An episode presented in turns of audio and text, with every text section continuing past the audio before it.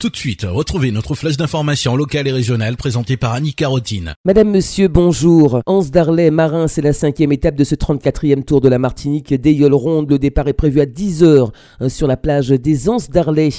Et retour sur l'étape d'hier qui s'est déroulée entre Schellcher et les Anses d'Arlay, une quatrième étape remportée euh, par les franciscains de l'Aïol Zapetti, la Palouza, une arrivée qui s'est jouée euh, dans un mouchoir de poche au terme d'un superbe sprint avec euh, les hommes de Félix Mérine du FR Champflore qui ont quant à eux décroché la deuxième place avec une minuscule seconde de retard.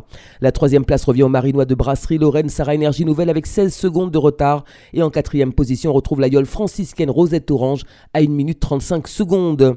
Au classement général, pas de les Robertins du FR Champfleur restent en tête et conservent le maillot rouge de leader, suivi de Brasserie Lorraine Sarah Énergie Nouvelle à 10 minutes et 29 secondes. Rosette Orange est à la troisième place à 33 minutes et 55 secondes. Et en quatrième position, on retrouve l'Aïole Sainte-Anaise Aïdouvent à 1 heure, 1 minute et 25 secondes. Voilà euh, pour le classement général à l'issue de cette quatrième étape.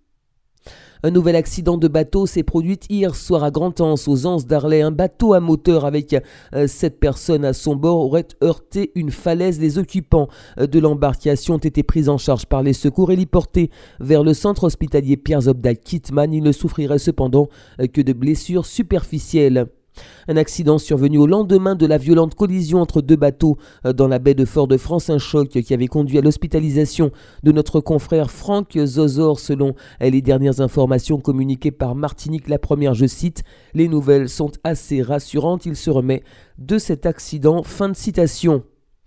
Trois ans de prison, dont deux avec sursis, c'est le jugement rendu par le tribunal correctionnel de Fort-de-France à l'encontre d'un jeune homme de 21 ans qui avait foncé sur un gendarme alors qu'il circulait en deux roues pour tenter de se soustraire à un contrôle routier des faits survenus le 28 juillet dernier au Diamant. Le prévenu a été condamné en outre à 1400 euros de dommages et intérêts et s'est vu confisquer sa moto.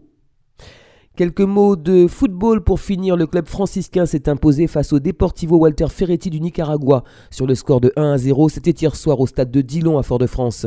Dans le cadre de la Ligue des clubs champions de la CONCACAF, le match retour se déroulera au Costa Rica le 8 août prochain. C'est la fin de cette édition. Merci de l'avoir suivi. Je vous rappelle que comme chaque jour, nous vous ferons vivre en direct cette cinquième étape du Tour de la Martinique des Ronde avec l'ensemble de nos équipes de reporters sur terre et en mer et avec les commentaires experts de Maurice Santiste, consultant auprès du collectif des radios associatives de Martinique. Rendez-vous donc tout à l'heure aux environs de 9h30 avec Mario en studio pour vibrer au rythme de la compétition. Bonne matinée à l'écoute de nos programmes.